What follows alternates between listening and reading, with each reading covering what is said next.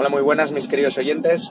Perdón por el ruido, pero voy en el coche y, he decidido, pues mientras, mientras conduzco, eh, hacer, un, hacer un episodio.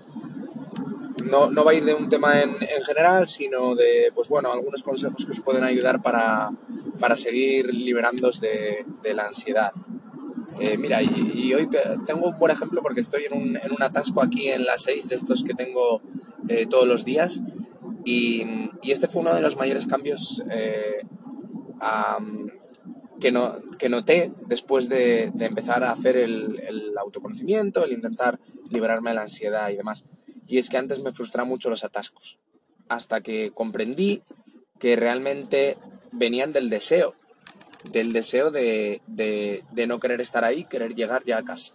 Entonces, lo, lo que hablamos de, en el capítulo del sufrimiento eh, yo generaba una expectativa que era llegar ya a mi casa, como no se cumplía, se creaba una brecha con la realidad entonces yo sufría.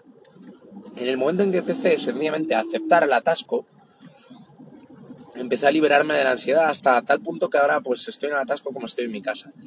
¿Y cuál es el truco?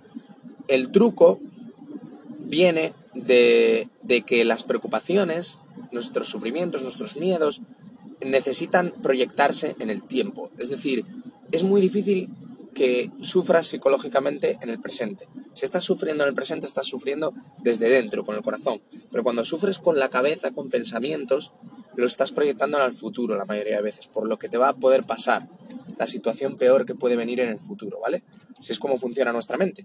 Entonces, eh, hay varias maneras de, evitar eso. Eh, una es, pues, eliminando el condicionamiento, em, eliminaremos ego, y reducirá nuestra, nuestra preocupación por muchas cosas relacionadas con nuestra identidad. Esa es una manera, ¿vale? Teniendo empatía, en el segundo episodio hablamos de eso, vamos a entender más la realidad y vamos a poder aceptarla más y nos va a frustrar menos, ¿vale? Pero al margen de hacer ese proceso de, autoobservación y de ir, y de ir pues liberándonos de, de, nuestra identidad, eh, de nuestro condicionamiento y teniendo más empatía y aceptando eh, la realidad, aún, haciendo todo eso, surgen eh, pues preocupaciones diarias, ¿vale? A mí también me pasa, no, nos pasa a todos. Eh, nuestra mente tiende a proyectarse en el futuro a una situación mala normalmente para buena cuando quieres crear expectativas de algo para mantener ilusión o alegría en el día a día y mala cuando em, pues te, surge un problema en el presente normalmente no muy grande, pero tú le das volumen proyectando en el futuro a que va a atender algo peor, ¿vale? Por ejemplo, tienes un error en el trabajo y no se queda ahí. Tú empiezas a pensar los problemas que te puede causar con tus jefes, si, si vas a poder mm, acabar en la calle, si, si acabas en la calle te vas a quedar sin ahorros, si vas a acabar durmiendo debajo de un puente. Y eso lo, hago yo y lo hace muchísima gente. No sé si será vuestro caso, pero muchísima gente hace ese tipo de pensamientos. Tienes un dolor en el pecho y piensas que tienes algo. Eh, ¿Por qué se hace eso? Porque la mente se proyecta en el futuro para tratar de anticipar, para tratar de tomar medidas y así, pues que el futuro cuando vaya viniendo, cuando se vaya convirtiendo en presente, esté controlado, esté dominado. Pero esto tiene múltiples problemas. Uno de ellos es que eh, no vives porque nunca hay descanso, nunca, nunca llega el descanso.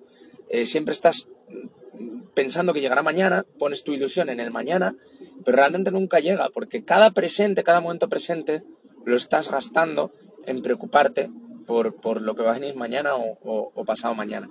Entonces es importante comprender esto. Después habría que preguntarse eh, cómo evito esto, cómo hago el no estar proyectando mi mente todo el día pensando en cosas negativas que puedan pasar. Eh, hay bastantes métodos, ¿vale? Em, uno que suelo usar yo, por ejemplo, muchas veces es cuando te tengas una preocupación y luego no pase eh, lo que habías pensado que iba a pasar, obsérvalo como si fuese una verdad. Date cuenta y dite, di a ti mismo, em, mira, no me tenía que haber preocupado.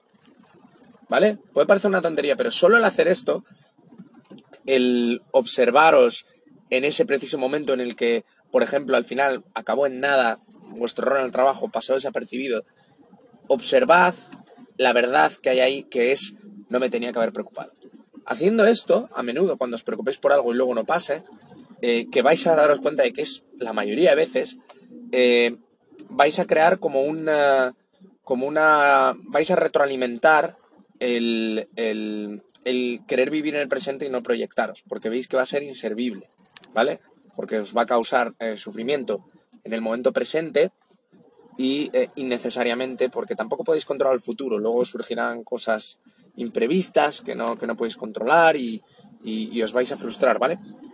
Entonces, una de las claves es esa, daos cuenta, daros cuenta, estar atentos de cuando no, no ha pasado lo que pensabas que iba a pasar y nos teníais que haber preocupado, ¿vale?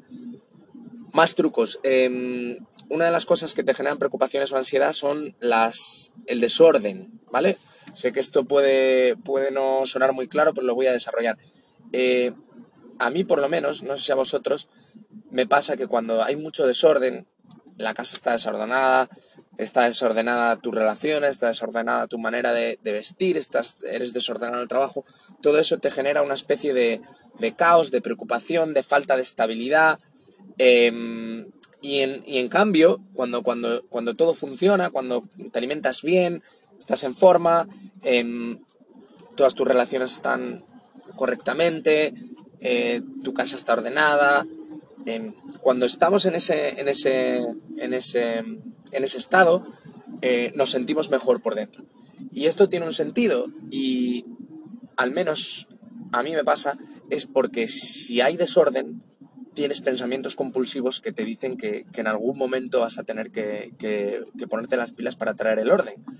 Y el problema es que no lo haces por pereza o por desidia y, los pensamientos están ahí todo el rato, ¿vale? Tienes la casa patas arriba y entonces dices, tengo que ordenar, tengo que ordenar otra vez, tengo que ordenar. Y ese pensamiento no para de venir y no para de carcomerte.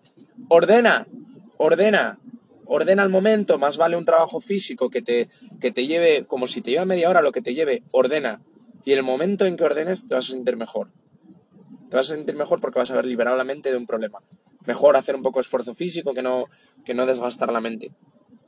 Luego, eh, otra preocupación que tenemos muchas veces, por lo menos eh, a mí me pasa en el trabajo, cuando tienes mucho trabajo acumulado, mucho trabajo, muchas tareas, y el problema es que no las puedes hacer todas de golpe, como lo de ordenar la casa y me lo quito, ese problema, eh, porque son demasiadas, ¿vale? ¿por qué las ves en, total? ¿Por qué no lo ves uno a uno? Si tienes 120 mails por leer, ¿por qué no piensas que tienes que leerlos de uno en uno y que cada segundo tienes uno? Tú tienes uno, ¿vale? Por lo tanto, no te preocupes por los otros 119. Es otro truco que, yo utilizo bastante. Concentrarte exactamente, dividir el tiempo en, mínimas unidades, estar presente en todas ellas y, te, das cuenta de que realmente no, no puede haber problemas de esa manera salvo en, situaciones críticas en las que sí que vas a tener un problema en, ese, en esa fracción, pero ahí vas a estar concentrado resolviéndolo. Entonces tampoco te vas a preocupar. Realmente las preocupaciones por los problemas son en el presente, no teniendo el problema en el presente, sino proyectándolo en el futuro. Por eso una buena pregunta que a mí me gusta hacerme habitualmente cuando estoy preocupado por algo es, ¿qué problema tenéis ahora? no es que pues mi hijo que está que lo he tenido que llevar al médico. No, no, no. ¿Qué problema tenéis ahora en este preciso momento, en este preciso segundo? La mayoría de veces que os preguntéis eso, no tendréis ningún problema.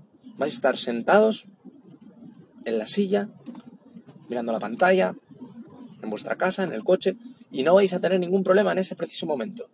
¿Vale? Eso es importante, darse cuenta de eso, y ayuda a liberar también mucho la ansiedad, porque te das cuenta de que estás a salvo, de que realmente tú te crees que estás en continuo peligro y en este preciso momento estás a salvo.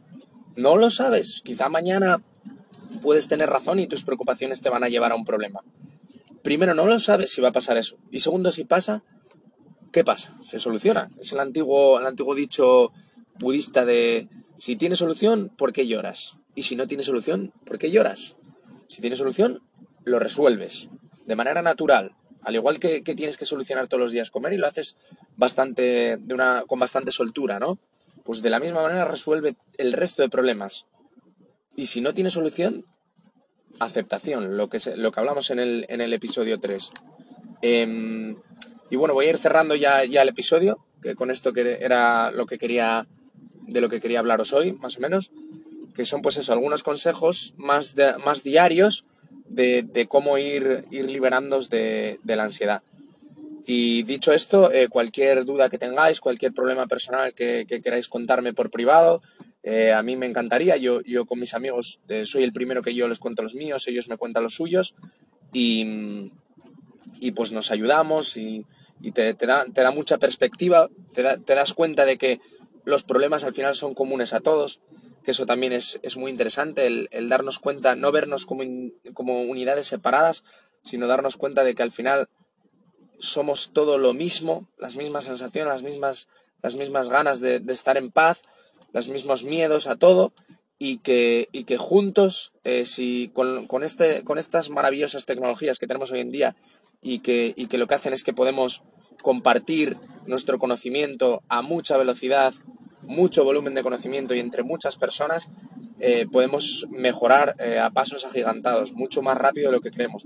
Así que lo dicho, estoy abierto a que me, a que me escribáis y, y, poder eh, charlar con vosotros y ayudaros y, y que vosotros me ayudéis a mí. Muy buenas tardes.